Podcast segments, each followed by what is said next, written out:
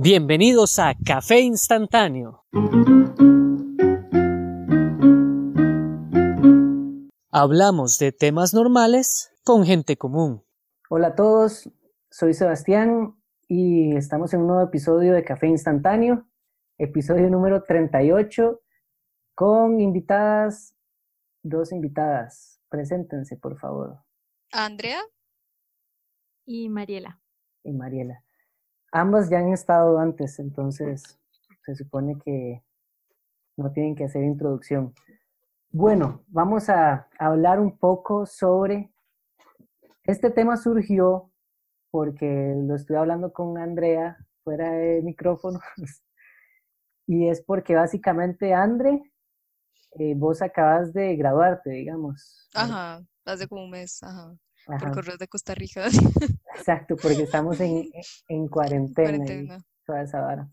Entonces, eh, estamos hablando como, ahora uno qué hace luego de graduarse, digamos, eso es como, como lo que le decía yo a Andrés, que al principio es muy sencillo llevar el, como el estatus, como llevar el orden premeditado de las cosas, escuela, colegio, sí puedo, si tengo, ok, yo creo que hay que aclarar algo aquí muy, desde muy antes, que es que todos en esta conversación somos personas con una clase económica o un sustento económico eh, mediano, alto.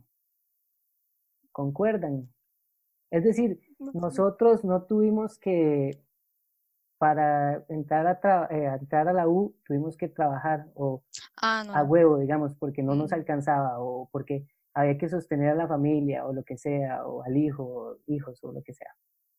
Entonces es una buena aclaración porque es, hay criterios muy diferentes. Pero bueno. Porque así somos ninis. Ajá, exacto, así somos ninis, somos de, de, de, de, cierta estirpe, dice un muy bañazo, ¿no? no, no, de, de, cierta clase acomodada. Entonces el, el orden es como después de que uno termina el colegio, casi inmediatamente, porque así, así lo es premeditado, uno tiene que meterse a estudiar. Uno estudia y ahí, quién sabe cuánto tiempo estudie. Y, y uno está, con, como está, está como cómodo estudiando porque uno dice, y no, lo que tengo que hacer ahora es simplemente estudiar. Es como mi responsabilidad, es lo que tengo que hacer en mi vida. El problema es cuando uno termina de estudiar. Porque ahí es donde hay, ahí hay que tomar una decisión de qué voy a hacer con mi vida.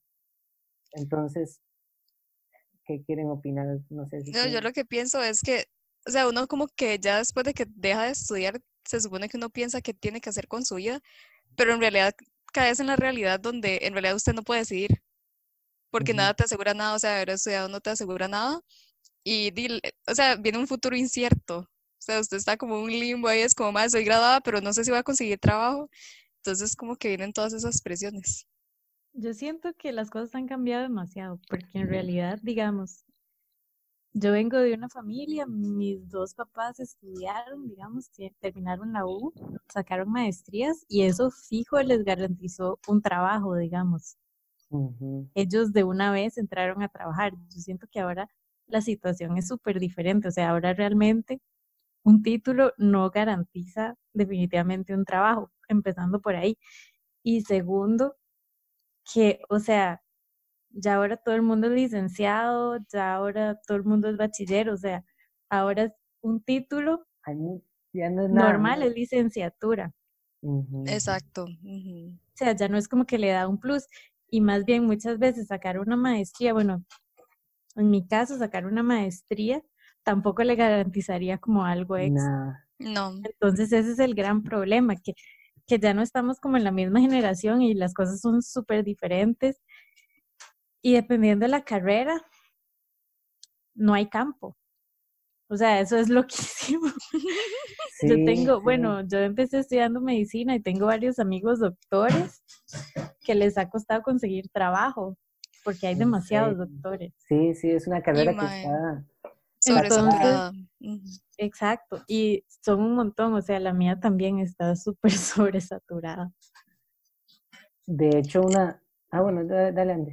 No, no, que me, que me puse a pensar eso que dice Mari, que es como carreras que ya tienen demasiada demanda de estudiantes que se gradúan y luego está la mía, que es una carrera nueva de la UCR, que nadie sabe qué es, entonces también está como la parte ahí que está cuesta encontrar brete también por eso. Entonces, Explíquenos, como- ¿qué, qué- de qué se graduó usted? ¿Qué estudió usted? Eh, yo estudié, es una carrera también de la Facultad de Medi, ahí en la UCR, que se llama Promoción de la Salud. Y es más que todo como Ay, hacer. perdón. ¿Qué pasó? No, que el gatillo, ya lo había atrás. Ay. Ajá, perdón. Bueno, sí, es salud. como, Ujú. o sea, son planes, programas y proyectos, pero a nivel comunitario. Pero es una carrera tan nueva que apenas está como metiendo como en ciertas cosas, digamos, del país. Pero como no es tan conocida, entonces cuesta un montón de Encontrar, encontrar como puestos. Ajá. sí. Yo es el caso contrario totalmente. Yo soy veterinaria y antes en Costa Rica había una escuela. La- Li- ¿de Sí, solo se puede sacar licenciatura. Oh, pensé que se puede sacar bachiller. No, ni siquiera tengo un título que diga que tengo bachillerato. Wow, mae. Sí, igual, así pasa en las, en las, en las privadas, uno no saca título de bachillerato. Sí. La cosa es que antes solo había una U y esa U graduaba en promedio como menos de 20 personas por año. O sea, estábamos súper montados en realidad. Sí, estaban bien, Y digamos. luego, eh, sí, estábamos bien. Y luego abrió la U privada, la que queda en Coronado, y esa U gradúa como 150 personas por cuatri. No. No, mae, qué sucios. Entonces, la vara se volvió crazy. O sea, imagínense, yo vivo aquí en Sabanilla, en la calle en la que yo vivo, sin mentirles, hay como siete veterinarias. Sí, sí. Sí De- sé cuál es, de hecho. veterinarias. Hay demasiadas. Ay, sí, hay demasiado. Y también tenemos como el problema de que hay demasiado subempleo. O sea, parece mentira, pero uno estudia para ser médico y en demasiados lugares pagan por servicios profesionales. Entonces usted no está ni asegurado. Ajá, que Ni nada. Exacto. Y yo me imagino que en diseño también es parecido. O sea, no creo que nadie lo ponga en planilla. Ah, En no, no, diseño, sí. probablemente- no, no, no. Sebas, cuéntanos de, de tu carrera y De mi qué tal la carrera, situación. La situación laboral, en realidad, yo creo que sí hay brete y hay bastante, digamos, pero mi caso es diferente.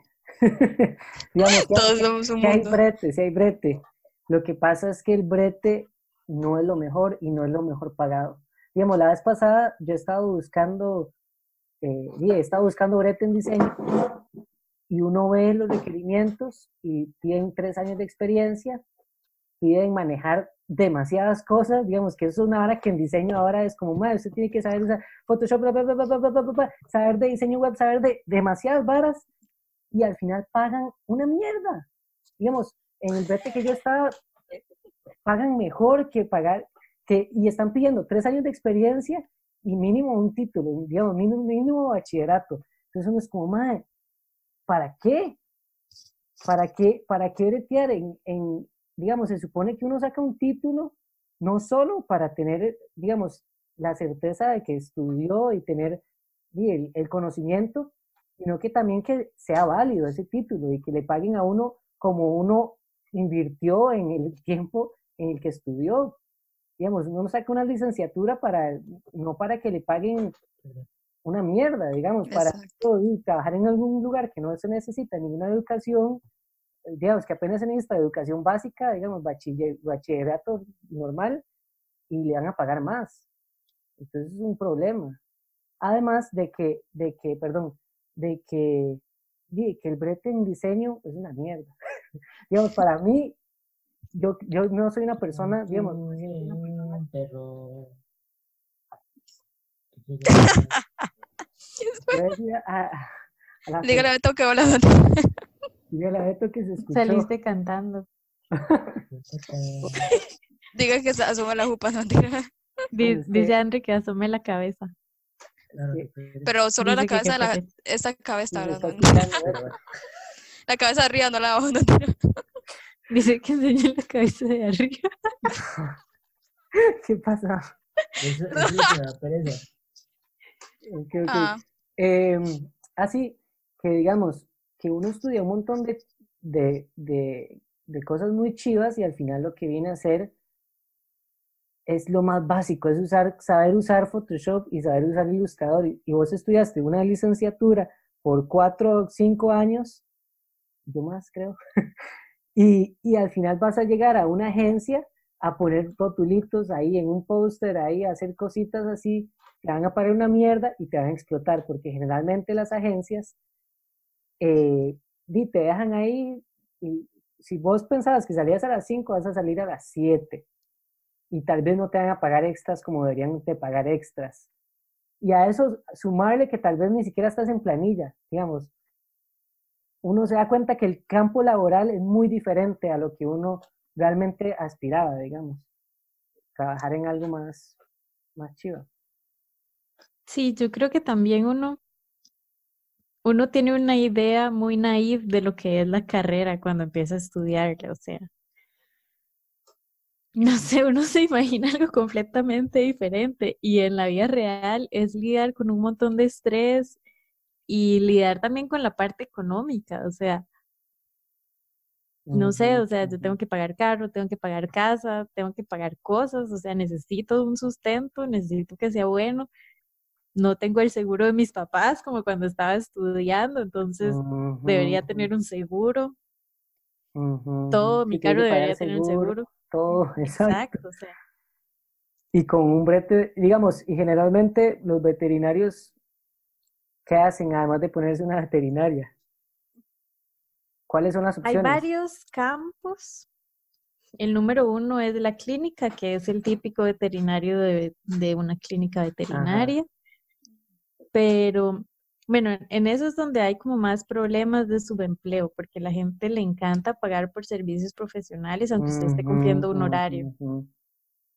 Entonces pasa un montón eso, pasa un montón problemas en los horarios, porque mucha gente tiene que trabajar como turnos de noche, Sí, es, es jornadas una- mixtas, cosas que son ilegales en este momento, yo creo, sí, claro. tengo un amigo que trabaja, por ejemplo, 12 horas seguidas, eso es súper ilegal. Oh,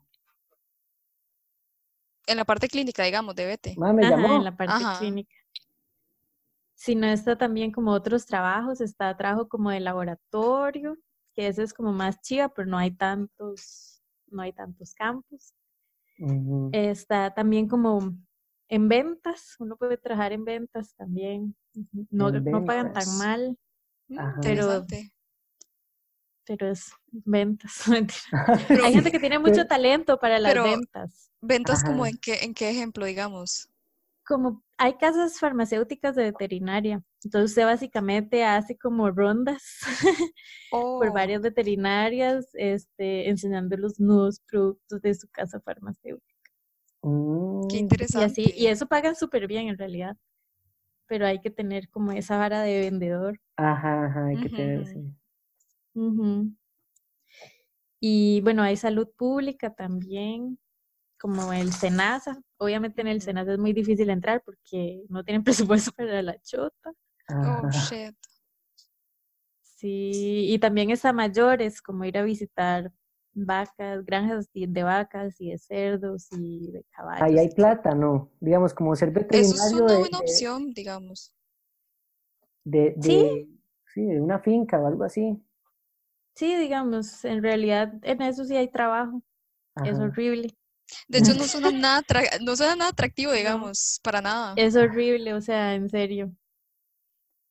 Bueno, o sea, depende de los gustos. Hay gente que sí le gusta y los admiro mucho por eso, pero a mí no me gusta en lo más mínimo. Ir a una finca de cerdos es como ¿Vos qué lo peor que me pueden hacer a mí. de, de, al salir de la U, en qué querías trabajar o qué querías hacer? ¿A quién le está preguntando? ¿A Mari? A Mari, sí. Ajá. A Mari. Yo no tenía idea. no. Como todo.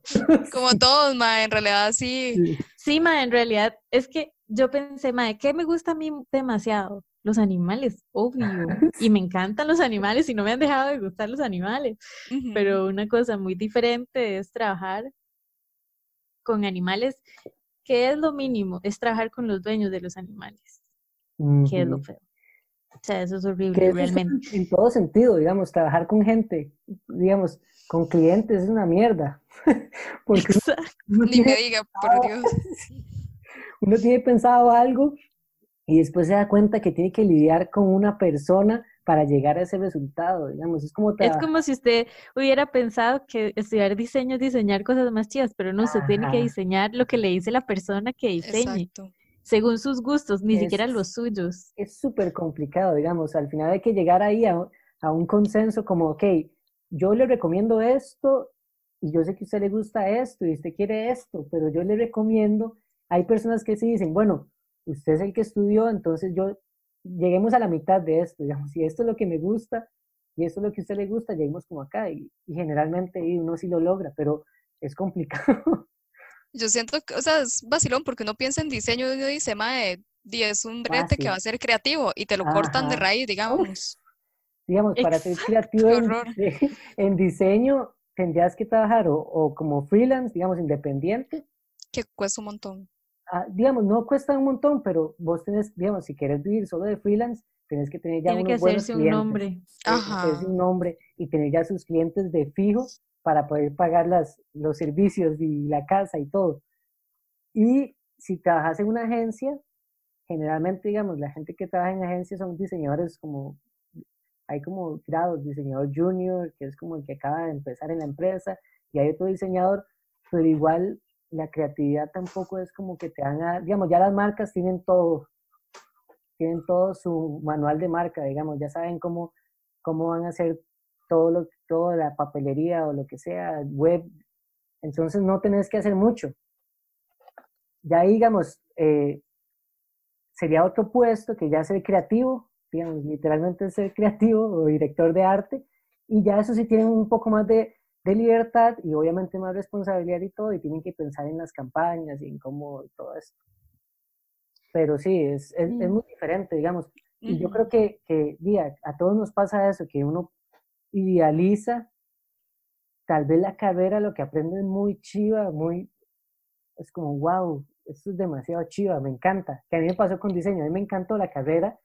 Y ya a los últimos cuatro uno decía, uy, no, esto, ya veo, ya uno empieza a tener un poco más de roce con la realidad y se da cuenta de, ah, esto es diferente, en la vida real es diferente. Y es normal, es, pasa con todo.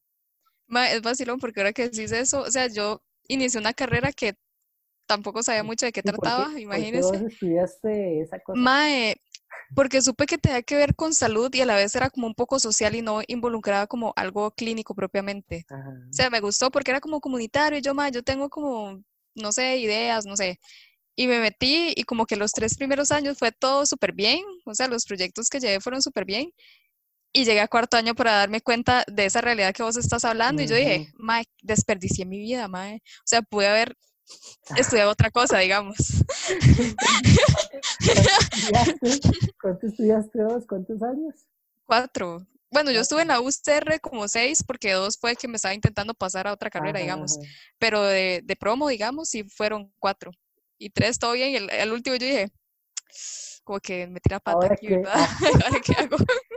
Ma, y, y es una tristeza porque uno ve, digamos, ahí donde yo estuve trabajando, y uno ve un montón de gente que tiene títulos, que son licenciados en arquitectura, en, en diseño. Hay un, compa mío que es sociólogo Ay, qué y pecado. todo, y, y al final terminan trabajando ya sea en un call center o en Amazon o en cualquier lado, digamos. Entonces es como triste porque uno dice, madre, puta, hay gente capacitada para un montón de bretes que no existen, Exacto. o que si existen es demasiado difícil conseguir o están mal pagados. Entonces uno dice, ¿a dónde está el problema acá? Sí. Aquí es donde Es algo ahí, ¿no? No, ¿Dónde es que me quedé pensando. el problema aquí es como que el Sí, claramente hay un problema. sí, claramente hay, hay un problema. Ma, a mí me da risa porque, o sea, yo no me había percatado de esa realidad hasta que entré a trabajar también a un call center, digamos. O sea, yo veo, porque hay de todo, o sea, usted ve gente mayor, gente súper joven. De hecho, me llamó la atención que hay gente realmente joven, o sea, como gente de Ajá, 18 que ni siquiera piensan meter una carrera y es como, No, no, directito al call center. Y yo digo, mae, ¿qué estará pasando por la cabeza de estas personas? Y, y O a sea, veces tal vez es la mejor opción. No, Al rato y son más inteligentes que no, usted que desperdició un montón a de eso, a eso, iba, a eso iba a llegar. Yo decía, madre, si yo hubiera sabido lo mierda que iba a hacer al final de todo lo que llevé, porque madre, fueron paridas, fueron trasnochadas, fueron peleas con compañeros, fueron plata gastada durante semestres. Claro, claro. Yo digo, mae, con toda esa plata que me pude haber ahorrado, ya ni siquiera estaría aquí. eh, y puede haber, no sé, me hubiera metido a un call center y y no se hubiera tenido un más puesto alto opciones. probablemente, digamos. Exacto, hubiera tenido, tendría- exacto, tendría un crecimiento en una empresa. exacto, exacto. Entonces Y al dice, final- ajá, perdón. Perdón, y al final no. de cuentas, bueno, yo digamos por mi experiencia ya breteando, yo siento que al final de cuentas lo que usted le enseña es la, por decirlo así, la calle, hasta que usted ya se enfrenta como un brete, usted hasta ahí ya aprende, digamos. Ajá, ajá, ajá. Incluso usted puede dizque, saber un montón de cosas en la U, obviamente si son teóricas todo bien, pero ya en la vivencia es solo como cuando usted ya sale a... Sí, No, y, y, y lo rajado es que, di, al, al fin, al- lo que uno toma como conclusión más o menos es que, di, la universidad, el estudio universitario está, está sobrevalorado. Y uno se da cuenta, digamos, en la calle que mucha gente no tiene estudios y tienen un puestazo o ganan bien o tienen tal brete y no tienen ningún estudio. de hecho. Sí, yo siento que eso es lo que ha cambiado. Antes valía algo, ahora Ujú, ujú. ¿Usted sabe qué pienso yo? O sea, como eh, yo pienso como en la época de nuestros papás o incluso de nuestros abuelos, que tal vez el país estaba como menos desarrollado, por así decirlo, digamos, habían ciertos trabajos específicos, pero tampoco había tanta gente con posibilidad de estudiar en ese momento. Entonces de- ya sabían que cuando se graduaban iban a tener algo asegurado. Por ejemplo, voy a poner de ejemplo la UCR, este, eh, profesores veteranos que estudiaron desde hace mucho tiempo y se quedaron ahí, digamos, y agarraron como sus plazas y todo. Pero luego yo veo como las generaciones de ahora que ya se puso como de moda ya no querer tener, no sé, hijos, por ejemplo, y que ahora la meta es estudiar y tener brete y tener casa y así. Entonces, de ahora es más complicado, hay más gente estudiando, hay más gente sacando títulos y obviamente di, todo se sobrecarga, todo está lleno, entonces es más Es complicado. como ponerse a pensar, ¿cómo hace uno para comprar una choza? ¿Cómo hacía? yo siento que tengo que volver a nacer para llegar a eso. Igual no le alcanza para... No, yo creo que no, mae. Bueno, todo ha cambiado mucho. Dios, o hereda o se Ah, gana o la lotería. Ma, yo O creo que yo me voy a quedar en se esta endeuda- choza como se hasta que me muera, mae. O, o saca un préstamo a 30 años. Ni siquiera lo No, termina de pagar cuando se muere, mae. Ajá. Sacar un préstamo, o sea, para sacar un préstamo se tiene que tener plata antes, o sea. Ajá, eso también. Oye, qué verga. He visto que hay préstamos, digamos, que, que te prestan 7 millones y el plazo son 30 años para, imagínate, ¿no? ¿Eso es en serio? pues, plazos que uno dice, "Ma, es una estupidez, digamos. En, en, digamos, es una vara que, que, que afecta un montón ahora la gente y que se mete a estudiar y, y qué piensan también, digamos. Yo siento que ahora hay muchas generaciones que están pensando, que ya desde antes están pensando, que eso lo, le decían los papás a uno, como, estudie esto, que aquí hay brete, estudie cierto. derecho, en derecho hay brete, y ahora es así. No, pero Ya hay no. cosas en las que sí hay brete. Ajá. O sea, toda la vara como de informática, Ah, sí, sí, informática. Hay un montón de brete. Mae, pero son carreras duras. O sea, yo le digo Ah, que ah. durísimo. Incluso di, le da más prioridad a la gente que saca ese tipo de carreras en el TEC. Y ah, yo he tenido compas que han estudiado en el TEC y que se quieren morir del estrés y a veces ni lo logran, digamos. Ujú. Y el tech, que es Sí. como súper. ¿Cómo, no, ¿cómo se dice? Eh. Eh, prestigioso. Ajá. Sí, sí, que alguien del tech es como, wow. Qué, qué lástima que no pudimos tener a Diego, porque Diego, eh, un amigo mío que ya estaba acá en Café Instantáneo, él más estudió ingeniería agrónomo, no, ingeniería in- agro. Es que hay dos, hay dos que se parecen mucho. Eh, Agroindustrial, agrícola. agronómica, agrícola. Y, y- está ingeniería eh, agrónomo, no sé qué. Y él estudió esa vara y el man consiguió brete súper rápido, digamos, hace poco, no duró mucho, se graduó y consiguió brete. y lo que pasa es que lástima que no está, que no, que no pudo grabar con nosotros, porque hubiera sido interesante ver, digamos, personas que sí estudiaron un pichazo de tiempo, porque se más bien un pichazo de tiempo, y, y consiguió un brete, y ahora cuál es, y qué piensa él sobre el brete ¿En dónde estudió él esa carrera? en la UCR. Ah, fue en la UCR, ajá. Ajá. Es vacilo porque yo, o sea, está, ni, ni siquiera sabía que había una ingeniería agrícola, digamos. Ajá, sí, sí, ahí. Y, y, y tampoco sé como mucho de qué trata. Hubiera sido él- interesante él- como... él está- sí, él, él diseña sistemas de riego.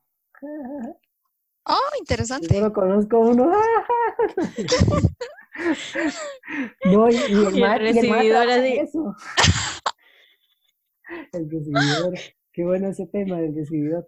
No, y el MAE, y el MAE, digamos, yo lo que veo, porque es compa mío, di, bretea un pichazo. Y solo bretea, básicamente. Entonces no sé qué tan. E- Eso, puedo- hoy, ve- hoy me vine en Uber eh, en la noche y no, mentira, fue, en- bueno, no importa. La verdad es que hoy utilicé Uber y venía hablando como con el MAE, que el MAE estudió ingeniería, una tipo de ingeniería y el MAE voló, digamos, estudió en el TEC y luego se pasó a la UCR y la MAE tenía la vía resuelta. Dice que desde que salió le dieron brete y se ha movido, digamos, hasta llegó como un organismo internacional y yo digo, MAE, qué suerte tienen algunos. Pues, La persona del Uber. Sí, la, persona del. Uber me venía contando como, y luego yo me quedé pensando, ¿qué hace este man que es todo pichudo, un ingeniero acá? Y él me- luego me dijo que lo del coronavirus, di, trabajaba como para una parte de ingeniería de una empresa que le estaba prestando servicios a- al aeropuerto y le quebró, mae, porque la pandemia, como no hay vuelos, la pandemia y todo, y yo digo, mae, qué fuerte. O sea, a verse por una situación así, pero igual, di, cosas que pasan. Rajado que nada está escrito en piedra y nada No. le garantiza a usted Exacto. absolutamente nada en la vida, digamos. Yo no sé si a ustedes les pasa, perdón. vean yo esto, es que- perdón. Ok, ok.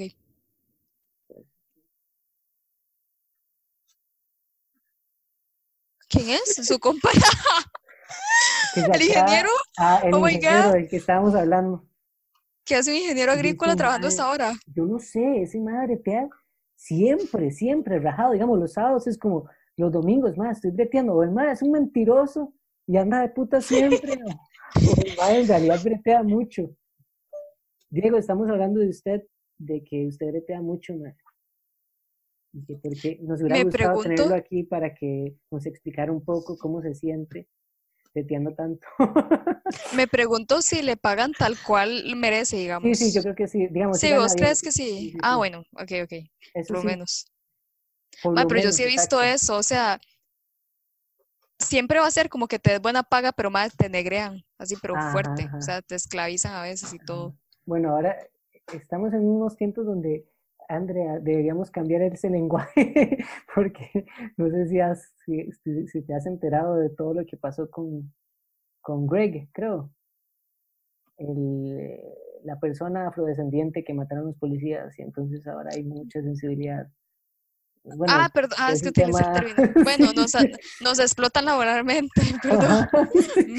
sí, ¿De qué está hablando, Eso, mae? eso pasó una vez, a mí me pasó eso, bueno, a una profe mía le pasó eso, y tenemos una compañera negra y, y lo dijo y fue como, oh, y después se disculpó, obviamente, pero sí, bueno, en fin.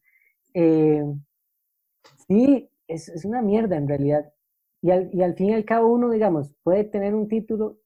Yo tengo amigos, y no sé si ustedes tienen conocidos o amigos, que lo que hacen para no, que yo siento que es un método de defensa para no lidiar, ahorita hay que irnos a una pausa, Es un método de, como para no lidiar con la realidad, siento yo, es seguir estudiando. Porque más que todo, digamos, tal vez uno pensaría, sí, madre, sacar una maestría, sacar, sacar un doctorado, te va a dar algo, pero realmente no. Yo, digamos, yo lo estuve pensando en, yo digo, voy a sacar una maestría, me gustaría sacar una maestría en ilustración, digamos. Pero en ese momento, primero, para la maestría necesitas plata. Entonces Exacto. necesitas trabajar. Entonces yo estaba en ese dilema en el que yo decía, madre, ¿para qué voy a sacar una maestría si ya estoy trabajando? ¿Y qué pasa si después tengo la maestría y no tengo trabajo? Entonces uno al final se queda como, ¿qué es lo mejor? Y nada, y nada te va a garantizar un brete. Mae, yo siento también, ahora que se menciona eso, que cuando la gente consigue un brete en lo que sea, como que se siente en su zona de confort y siento como que deja sus aspiraciones y todo lo que podría llegar a ser, como porque se acostumbra, uno dice, más sí, en este mes, cada quincena yo sé que tengo un salario, entonces me voy a mantener. Y así pasan los años y yo digo, Y pasan los años. Y, los y yo digo, mae, o sea, uno solo, la gente que no llega a estudiar, por ejemplo, y solo se quedan como, voy a, siempre voy a poner a los call centers, mae, porque es ahorita lo que tengo más sí, conocimiento. sí. O sea, la gente dice como, ma, este call center me paga bien, no me siento emocionalmente bien, fijo, la salud mental de la persona está hecha verga. Y, di como le das, por lo menos estabilidad económica, se queda ahí. Y siempre, yo he escuchado gente que dice, ma, voy a seguir estudiando, con esta plata que estoy ganando voy a seguir estudiando, pero es mentira, o sea, cuesta mucho, o sea, ¿cómo te repartís el tiempo? Y obviamente uno va a estar demasiado cansado como para eso también. Es que Mimi, usted tiene que decir algo, Mimi. Sí, yo empecé una maestría y la dejé tirada. Ma, contanos más, yo quiero saber, yo no sabía tanto. Sí, en realidad empecé como el año pasado o antepasado una maestría en la UCR de tecnología de alimentos, que se ¡Qué llamaba chiva! ciencia de alimentos. Súper chiva, o sea, la maestría es Guau. súper chiva, eh, pero era para estudiantes de tiempo completo.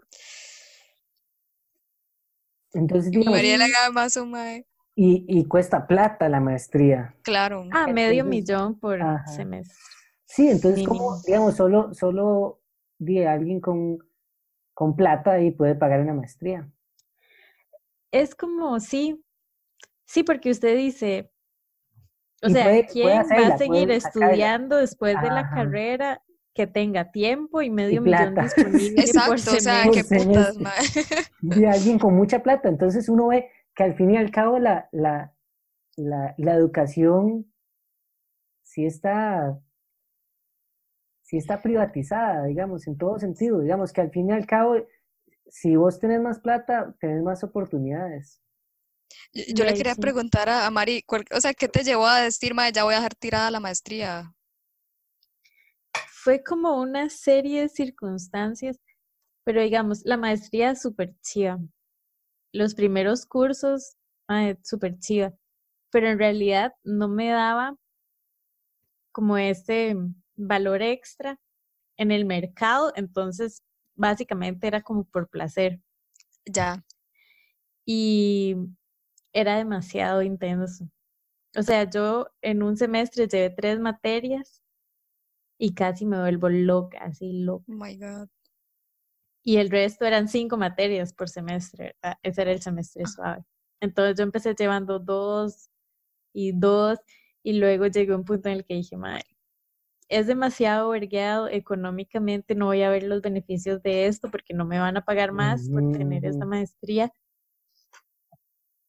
Eh, también hay un problema porque me tocó un profesor que detestaba seriamente, entonces Eso pagar yo de mi bolsillo por un inepto, entonces también eso afectó Sí, obviamente. que eso desmotiva mucho. Sí, la motivación, claro. Eso desmotiva, pichazo. Porque si no me hubiera tocado, tal vez le hubiera seguido poniendo, aunque fuera como waste. Pero sí, es como una serie de circunstancias y realmente era para una persona de tiempo completo. Y yo al principio fui demasiado ingenua y dije, yo lo logro. Puedo estudiar y, puedo estudiar y Mm. trabajar. Yo puedo estudiar y trabajar ocho horas. Y eso O es sea, demasiado complicado.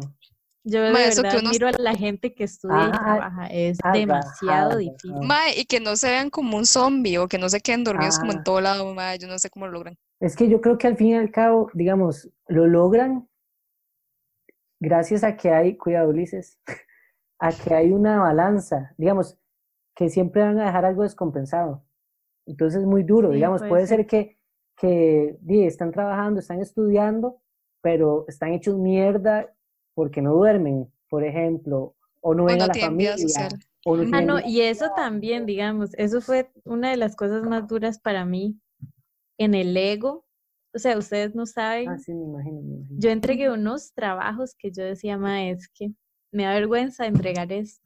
Me da vergüenza, o sea, se me cae la cara de vergüenza pero realmente no podía hacer más, o sea, no tuve tiempo. no tuve- Claro.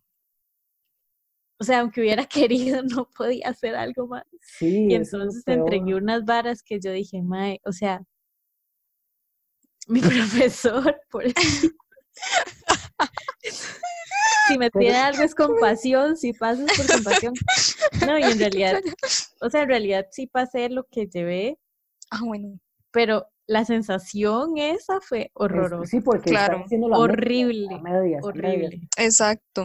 Como como entregar algo que cole, usted sabía que, que no era lo que usted podía hacer, Ajá. digamos. Sí, exacto. Una completa mierda. Y, como Y mi ego así como, como a dar esos el papeles. ego no, digamos, qué- qué desperdicio y qué duro debe ser para los profes porque di, ellos deben entender también, de, ellos Sí. entender quién saca una maestría con esos requerimientos, digamos, full time, plata. O y- sea, obviamente ellos entienden, pero 30, tampoco es culpa de ellos. Ajá, ajá, ajá. Y no, ellos, ellos tal vez Pero usted no sabe, o sea, la vergüenza, o sea, en serio la vergüenza. Bueno, va que todavía tú- se Sí, siente sí, como sí, indignada por... En serio nunca voy a superar eso. Yo entregué unas varas que yo decía, ma, es que si yo fuera el profesor de esta persona, le diría, tome, vuélvalo a hacer. Ajá, y, madre, como madre. Ok, ey, Y ahora sí eh, me pasaron, pero igual, o sea, se siente horrible. Claro. Vamos a hacer una pequeña pausa y volvemos.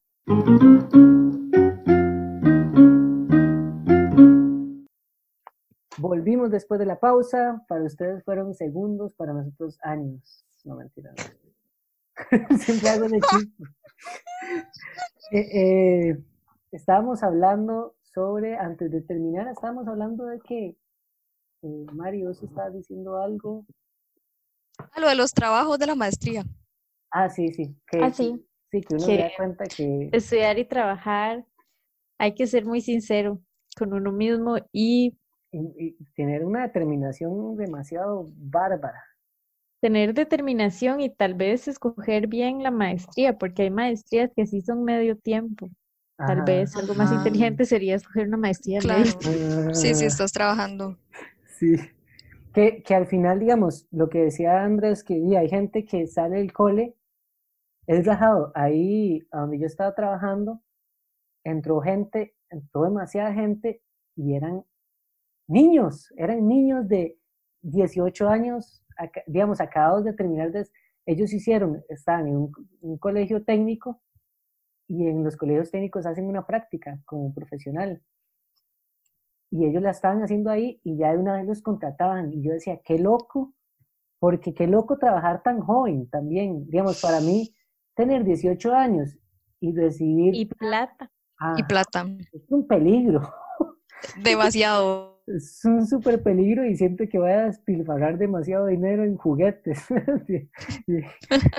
Y en No, alcohol. Ya despilfarra demasiado dinero. Me pareció muy interesante como, como ya las empresas están diciendo como agarremos gente joven, es lo que necesitamos, claro, porque son personas que todavía no tienen una idea de qué quieren, los metes a una empresa, les haces un coco wash y se van a quedar ahí.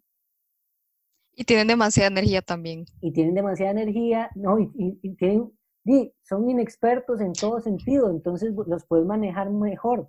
Se las aprovechan Digamos, demasiado. Tengo un compañero del brete que el MAE eh, estaba estudiando Derecho y ya era bastante avanzado y el MAE hubo un momento en el que se peleó con la empresa porque el MAE sabía mucho de leyes y nos estaban haciendo un medio chanchullillo y el MAE no se dejó y al final el MAE lo ganó. Digamos, el MAE se puso a hablar, habló con la jefa y todo y es que ustedes no nos pueden hacer esto porque bla, bla, bla, bla, bla y al final el MAE, todo bien, digamos, yo imagino, es un MAE que ya tiene, y que ya estudió y tiene cierta escuela. Entonces, sí, a la- las empresas les cuesta un poco más manejar gente con más escuela, digamos, con más experiencia. En cambio, un carajillo que viene del colegio, usted le dice, Que va a bretear cualquier cosa por plata. ah, exacto. Sí, sí. Que uno ve mucho eso, digamos, al fin y al cabo, digamos, hay gente que no estudia o que dice, no, luego estudio, pero se dan cuenta de que llegan a una posición muy, donde se sienten muy bien, donde estoy recibiendo plata, estoy estable, tengo seguro, porque eh, para nadie es una mentira que, no sé si eso me para nadie es una mentira, que estas empresas, digamos, no sé, eh, centers, pero digamos, Amazon, eh, la empresa donde yo trabajé, Align, son buenas empresas y, y, te dan muchos beneficios, no solo el beneficio de, de, digamos, no solo te pagan, sino que vas a estar asegurado, eh, tienes asociación, esa es la, la asociación, eh, no sé, te dan el almuerzo más barato y un montón de, de, de beneficios que uno dice, ¿y por qué no? Sí, digamos, en la parte en la que yo estoy, que es como de servicio al cliente, le- nos dan como incentivo, digamos, si usted le va bien, ¿cómo se va? Le da incentivos, no sé, como bonificaciones o premios o camisas, varas así. O sea, obviamente no se compara para toda la explotación que Ah, usted le dan, digamos. Exacto, pero te lo venden Pero es como un, es como un placebo, no sé, es como Ajá. para que usted diga, ah, esto no está tan mal, me están dando algo, o sea. Bueno, Mimi también, ¿qué, qué, qué nos cuenta usted, Mimi, de, de su tiempo en Amazon? De ahí no sé. A mí en realidad el trabajo me gusta un pichazo. Ajá, Yo la paso bien. e- eso es otra cosa, digamos. Di, si uno encuentra un brete tuanis y le están pagando Exacto. bien y una empresa buena, uno dice, madre, ¿para qué me voy a poner a estudiar? Y ya aquí estoy en bien, realidad, y aquí puede que en realidad tener esas, en realidad tener esas opciones es un privilegio, mae. O sea, cuesta decir que uno diga, más estoy breteando y me gusta lo que hago, digamos, eso cuesta también un montón. Eso es algo que uno se da, mu- se da cuenta uno, digamos, bretear en lo que a uno le gusta realmente, para mí eso es un sueño. Uno antes pensaba que eso iba a poder ser una realidad, pero uno lo ve ahora y eso es como, madre, si quieres ganar, ganar plata, digamos, no, no, no ganar mucho tampoco, tampoco tirarse como a soñar, pero ganar buena plata y trabajar en un brete que a vos te encante y que no te haga mierda, hay que ganarse la lotería, hay que, hay que hay El que irse del país, mamá mae. es el siguiente. Ojo, lo sabia. El trabajo es feo, por eso pagan. Ajá. Ma, todo mundo me dice eso, mae. Eso, y eso uno lo aprende con el trabajo. Mae, y es cierto, Ay, man, O sea, no hay un Mae, pero- perfecto. Mae, pero yo odio que me digan eso, es como, mae, yo sé que no le cuadra, pero aguante, se vea que le están pagando y uno, ajá. Es que es feo porque al fin y al cabo como que la, la sociedad nos, o, o el sistema en sí nos dice, mae, mientras haya plata de por medio, usted se aguanta. Digamos, como que lo más grande, lo, tu, tu felicidad es el dinero. Y así es como lo piensan a uno. Entonces, es como, mae, digamos, en mi empresa cada rato habían extras. Y yo era, a mí me jodían un montón porque decían extras y me volvían a ver a mí y yo como, y yo como, no, no, no. A mí la supervisora llegó a, a hablarme y me dice, Sebas, es que no has hecho extras. Y todos sus compañeros, sí, somos un equipo. Y esa hablada, y esa hablada de que, de que hay que ponerse la camiseta, man, es la hablada más hedionda para explotarlo a uno. Y yo decía, Mae, "No, es- ok, si yo entro, yo entraba a las 6 de la mañana, entro a las 6, salgo a las 3 y media y voy a hacer extras, salgo a las 6, salgo a las 6 de la tarde, llego a mi casa a las 7, digamos que vivía muy cerca. Vivo solo, llego a hacerme la cena, hago la cena, pum, me tengo que dormir a las 9. Y así, ¿qué, qué, qué, qué pasa con la vida? Y yo le decía a mis compañeros, no, no, yo tengo vida, yo no sé ustedes, pero, pero a mí no me importa tanto ganar más plata si no voy a poder hacer nada con esa plata. Solo en los fines de semana, digamos.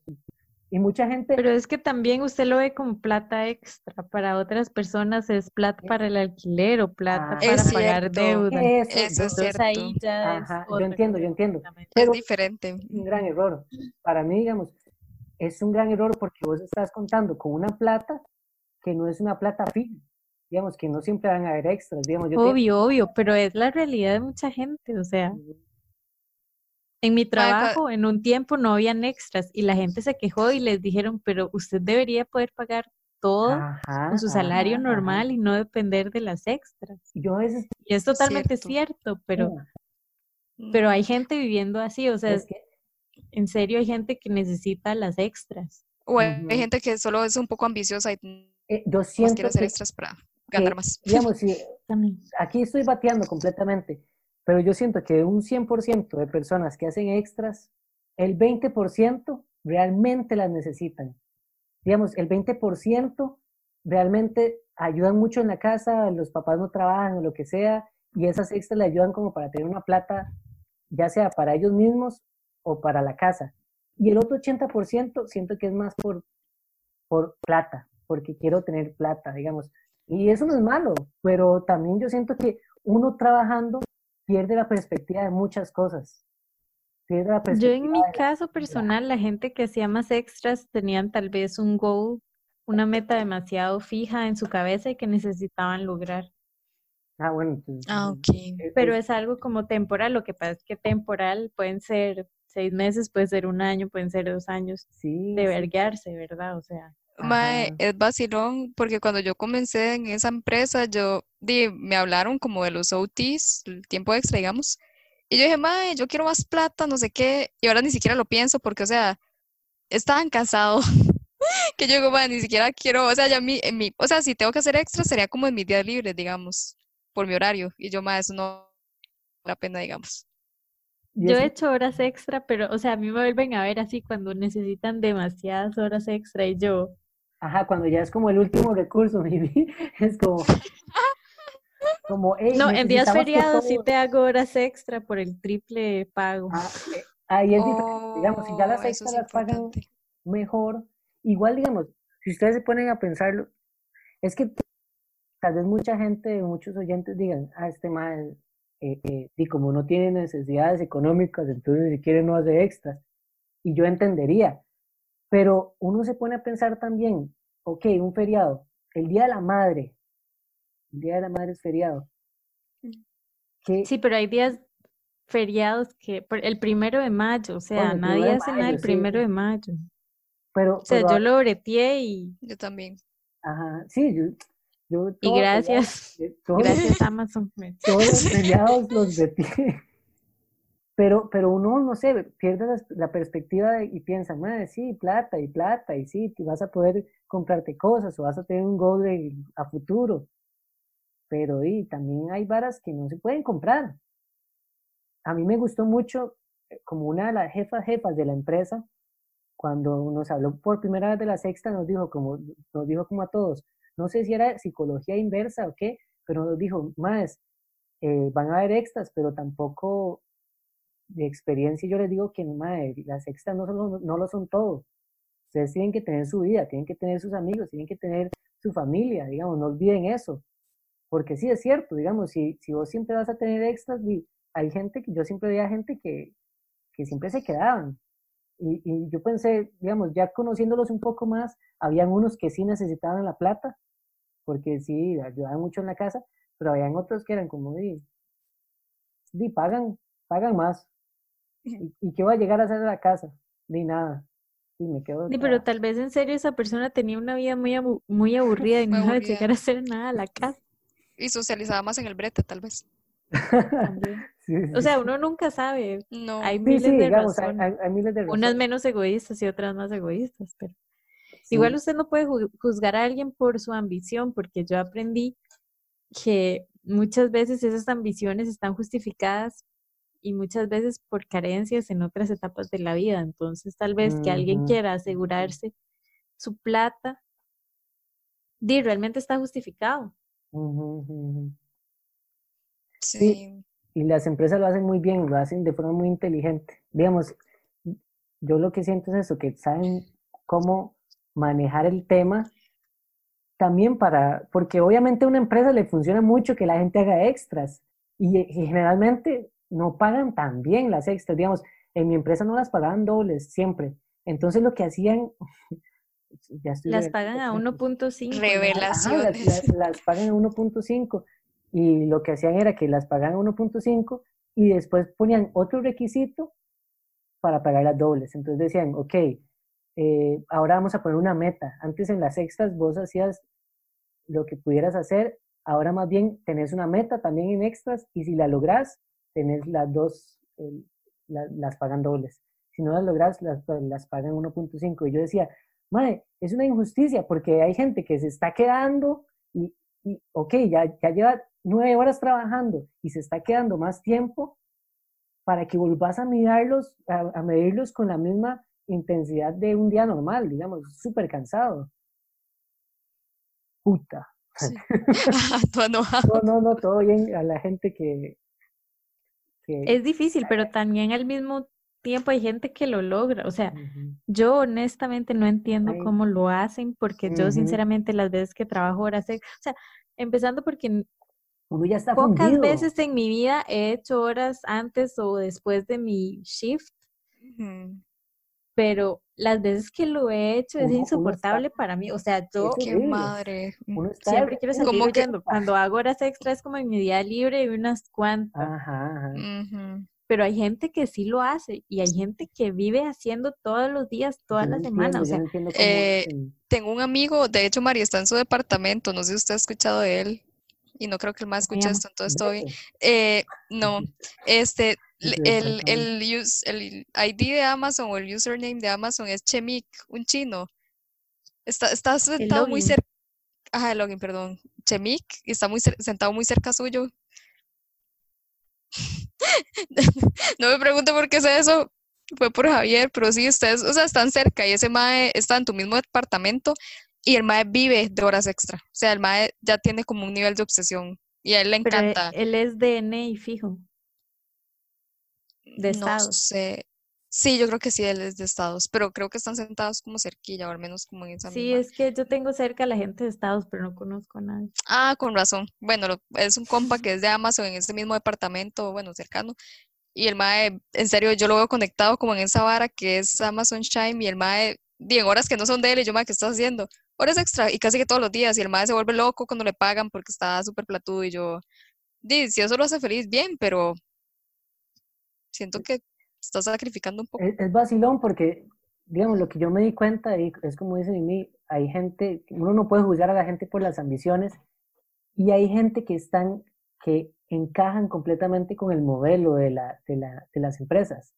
Digamos, hay gente que, que es muy fácil, que más bien están esperando más plata. Entonces, obviamente les dicen extras, se las pagamos a 1.5 y las, las personas van a querer más plata, por X razones pero es medio gacho, digamos, no sé, ahí, ahí es donde yo siento como es el sistema en el que vivimos a costo de que estás ganando más plata, digamos. Pero bueno, yo, le- yo, le- yo les quería hacer como una pregunta. Este, digamos, diga, por mi experiencia, yo sí hubiera es- escogido otra carrera en algún Ah, momento de mi vida. Ajá. Ustedes se hubieran replanteado como eso, digamos, si fueran los mismos chamacos de 18 Si años que dice Maya, tiempo. sí, si pudieran viajar, es un tema muy interesante, porque digamos, yo sí lo haría.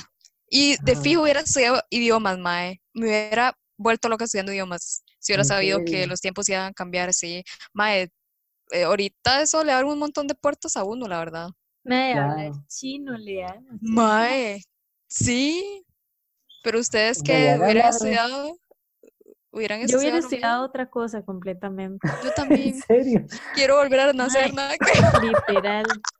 Porque yo siento que tal vez si hubiera tenido que volver a tomar la, la decisión, hubiera pensado, ok, ¿en qué me molestaría menos estar trabajando en este momento?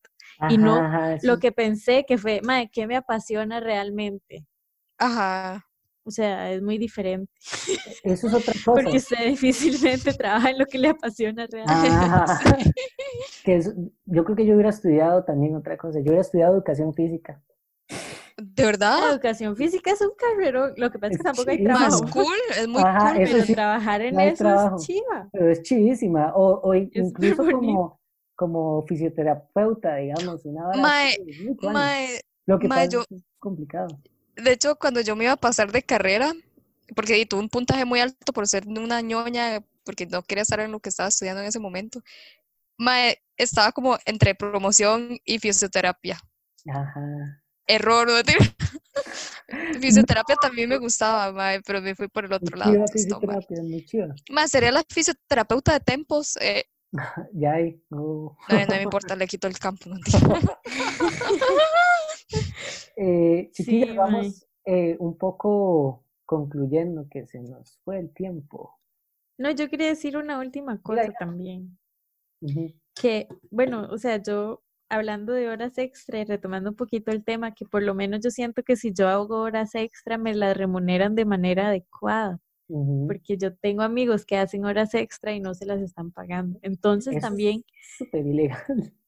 Eso es demasiado ilegal, pero digamos, estamos en un punto en el que es parte de la normalidad de mucha gente. Mm, es- es- Entonces ahí es donde yo digo, Es ok, terrible. es un, di, no es bonito hacer horas extra, pero al menos sé que cuando las estoy haciendo me lo están pagando por minuto que haga, o sea, por minuto que yo Ujú. haga de hora extra, minuto me lo van a pagar y no estoy negreándome, mal dicho, perdón, lo siento. Y no estoy explotándome al, al puro gusto solo porque No, y eso es súper triste. soy muy apasionado en lo que hago. Hay, no sé. hay gente que, que, que les da miedo quejarse de algo, de, no sé, que los pongan a hacer horas extras y no se las paguen, y no, no lo van a decir porque les da miedo que Eso es demasiado común en veterinaria, o sea, y usted es un pésimo veterinario Si, si no, usted- no se pone si la usted no ha terminado de hacer algo y se va, o sea, ¿cómo se le ocurre? Ajá, Y es- eso no se lo van a pagar. Ajá, ajá, Wow. por eso. eso Pero usted tenía que salir a las mierda. 7, llegó una emergencia a las 6 y 55. Si usted no termina de arreglar eso, no se va y no se lo pagan. Bueno, eh, tendría sentido en el caso de, no sé, que sea algo como que es una operación o algo así, y usted, ah, no, ya, ya se acabó mi tiempo, ya me voy. Sí, pero yo creo que ni en esas circunstancias se lo pagan. O sea, eso de que Sí, usted le sí. paguen el minuto que usted hace, no es en No. cualquier lado. O sea, téngalo por seguro. Sí, eso es otro, eh, eh, eso es otro, otro ideal de la vida real, digamos, como lo ideal sería que uno le paguen bien las extras, qué triste, más bien es como, debería ser la realidad, debería ser lo normal, y no, y es lo ideal, que a uno le paguen bien las extras. Pero bueno, vamos haciendo una, una conclusión. eh, podemos, ¿qué podemos concluir? No sé, ¿Alguien- yo, voy a hacer animar? una, no, yo, yo quiero hacer una conclusión, pero es como partiendo de mi experiencia también. Em, Vuelvan a bueno, yo tengo, yo tengo el, el- no, yo tengo el pensamiento que aunque uno no tenga como, que al final de cuentas no haya como terminado trabajando lo que estudió, eso no quita el hecho, obviamente, ojalá que no sea como una carrera de tanto tiempo, que siempre hay opciones, o sea, como que uno tal vez pueda tener como otra oportunidad de inclinarse a algo y que le vaya bien y poder trabajar como en algo mejor. O sea, como no quedarse en la zona de confort, digamos. O sea, usar como los trabajos que uno tiene como para salir de ahí y buscarse algo mejor, no sé si me entiende. Sí, sí, es como, como, Sí. Como que el trabajo es un medio y no un fin. O sea, Exacto. eso es algo súper importante. Y realmente el fin, usted lo define según lo que usted quiere. Entonces, si hay algo que yo aprendí es que realmente el medio, ya sea que no sea tan agradable o sea más o menos agradable, di, usted ahí lo va viviendo, pero al final es solo un medio, no es lo que usted es. wow. Exacto. Entonces, lo más importante es realmente tener su meta fija más allá del trabajo y ver el trabajo como una forma de llegar a eso, como una forma de pasar a otra cosa, o sea, Y tenerlo muy claro, porque muchas veces la gente se mete a trabajar en cualquier lado y se da cuenta y pasaron cinco años. Mira, yo quería trabajar para ahorrar para, no sé, para estudiar no sé qué, y al final se quedaron ahí. Hay que Mae, tener sueños, hay que tener sueños. Eso, eso me llegó porque tenía una compañera que era increíble en el otro trabajo, que ella estudió en la UNA, un montón, creo que, no me acuerdo bien, era como danza, o- había estudiado varias cosillas bastante interesantes, y luego la madre encontró un trabajo de call center, y cuando yo la conocí, ya llevaba seis años ahí, yo, madre, vos tenés títulos en esto, esto y esto, porque usted está aquí, y lo que ella me dijo fue que como que la costumbre la hizo tener pereza de ujú. querer buscar algo mejor para ella y era un mal trabajo. O sea, yo, le- yo le digo, o sea, el salario, lo que uno tenía que hacer era un pésimo trabajo. Y yo, madre, Ujú. como alguien se siente, se llega a sentir como, como en esas, sí, no sé, en Sí, esas uno, situaciones, uno- en ese uno se ambiente. conforma, el ser humano Exacto. bueno, el también, bueno, en el medio artístico, digamos, mi prima es, Ajá, tiene, es Plata. graduada en danza. Y la madre a veces llega y dice, es que, o sea, yo tengo un título en danza, no voy a aceptar que por clase me paguen tanto. Y yo, obviamente es súper comprensible, usted Sí. usó muchos años de su vida en eso, pero ajá. por otro lado está la realidad La realidad, eso es Sí, otra, sí. en la que usted dice, ok, hay gente haciendo eso más barato que usted, no le va a pagar eso. Eso pasa mucho en Es diseño cierto. también. Digamos, uno no cobra bien. cuesta mucho, o sea, hay que, no sé, o sea, la verdad no tengo una solución Es para que, es eso. que, di, lo que pasa es que a uno le enseñan esto y la realidad es esto. Digamos, en- Bienvenido al mundo. Bienvenida en al mundo real, mae.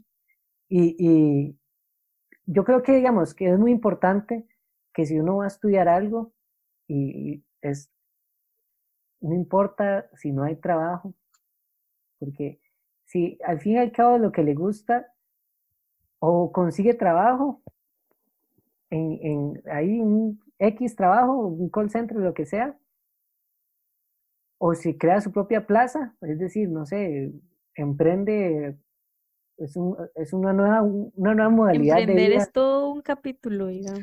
El emprendimiento es fuerte. y no estamos Es hablando de, de Sri y esas pichas de, de Forex, Uy. De la nube. pero de la nube. Mae, yo sí conocí gente que se fue en todas lo de la nube, mae. pero estupidísimo, yo, mae, ni picha, mae, usted no entiende este modelo, no, no ve la falla en el modelo. Mae, un compa me intentó meter a mí, yo, Sí, explícame también. mejor lo que estaba, lo que estás haciendo. Y al final el mae le bajaron como 60 rojos y yo, qué estúpido. Eh, ah, bueno, que tampoco pensar, digamos, yo creo que sí, el trabajo debería ser como un medio y ah, tal vez un trabajo puede ser un medio a un mejor trabajo. Eso es lo que yo pienso, digamos, esa No, es mi meta de vida. Y toda esa experiencia, o sea, tal vez, por ejemplo, Andre en el call center dice, Mae, o sea, esto cuándo lo voy a usar, pero no crea, manejar gente es una excelente experiencia. Sí, no, y no solo eso, estoy practicando el idioma inglés, entonces por ahí, o sea, Ah, esa es mi motivación, Ujú, ujú, mm, eso me va a ayudar un montón. Sí, sí, Y uno, uno No, y de aprende- todo uno aprende, o sea, poquito a poquito uno va aprendiendo cosas que en un momento de su vida va a decir, ¿por qué putas esto? Pero luego uno nunca sabe, Y le aprende- en otra cosa. y aprende a valorar muchas cosas, digamos. Eso es otra También. cosa, digamos. Eh, pero bueno, lo que yo estaba diciendo es que uno tiene que estudiar realmente lo que quiera estudiar, no, no algo para conseguir un brete, porque puede que, que, no, lo, que no lo logre, digamos, o que se dé cuenta que, que el brete es una mierda, lo que sea. Entonces mi consejo es que no piensen en brete aún. Cometan el mismo error porque, digamos, yo siento que a pesar de, de, de, de, de lo que está pasando ahora, digamos, de mi situación actual, yo no me arrepiento. En realidad estudié algo que, que sí me llenó y ahora nada más es buscar un brete que a uno le guste y que pueda lograr estar pleno, porque eso, es, eso, es- eso viene a ser el resumen de todo, siento yo, estar pleno. No Y ser tanto feliz. Sí, ser feliz, pero No, es, felicidad bueno, puede ser otra, es, es sí, complicado. bueno, en realidad yo lo voy a dejar como intentar buscar un brete que no le altere tanto, el, o sea, que no lo estrese que tanto. no, que no que lo no le mate, afecte. eh, ajá, que no lo mate, que no le quite años de Sí. vida. Que eso es Ujú. muy difícil porque todos los bretes yo creo que quitan años de vida. Mimi, Sí, usted, sí. No sé, realmente, o sea, mi consejo es que realmente no hay un trabajo perfecto, entonces no hay algo que al 100% va a llenar sus expectativas, entonces sencillamente no como acostumbrarse, pero caer en conciencia de, de la realidad y estudiar algo que, que sea por lo menos más llevadero para usted en su vida laboral No irse tanto como por pasiones, porque al rato y- Y, y lo que acabas de decir, yo creo que es realmente subrayaste o leíste círculo lo más importante, que la gente cree que el trabajo es algo bonito. Digamos, uno tiene esa ilusión de que uno va a trabajar y que va a tener un trabajo perfecto, y no, todo trabajo es trabajo, por algo se llama trabajo, es decir, no es jugar. Entonces no va a haber un trabajo que no Mm. tenga algo negativo, digamos, puede ser que sea algo que te guste mucho, pero que el horario sea una mierda, o, O que, que no el jefe bien, te haga la vida o el imposible. jefe, O la paga. La o la paga. paga. Sí, sí, digamos. Eh, en fin, el, el trabajo es trabajo. Vamos terminando, entonces, muchas gracias a Mariela y a Andrea por unirse a, a este episodio. Espero que ustedes oyentes eh, hayan tomado sus propias conclusiones. Tratamos de abordar el tema en muchos sentidos y espero que les haya gustado. Pueden encontrar el episodio en, no he dicho esto desde que estoy grabando ya con video, y es que ahora hay café instantáneo en YouTube. Es un canal, sus- por favor, suscríbanse. Y está en Instagram como Café Instantáneo con O y en Spotify. Muchas gracias y chao. Despídense, chicas. Chao. Chaito.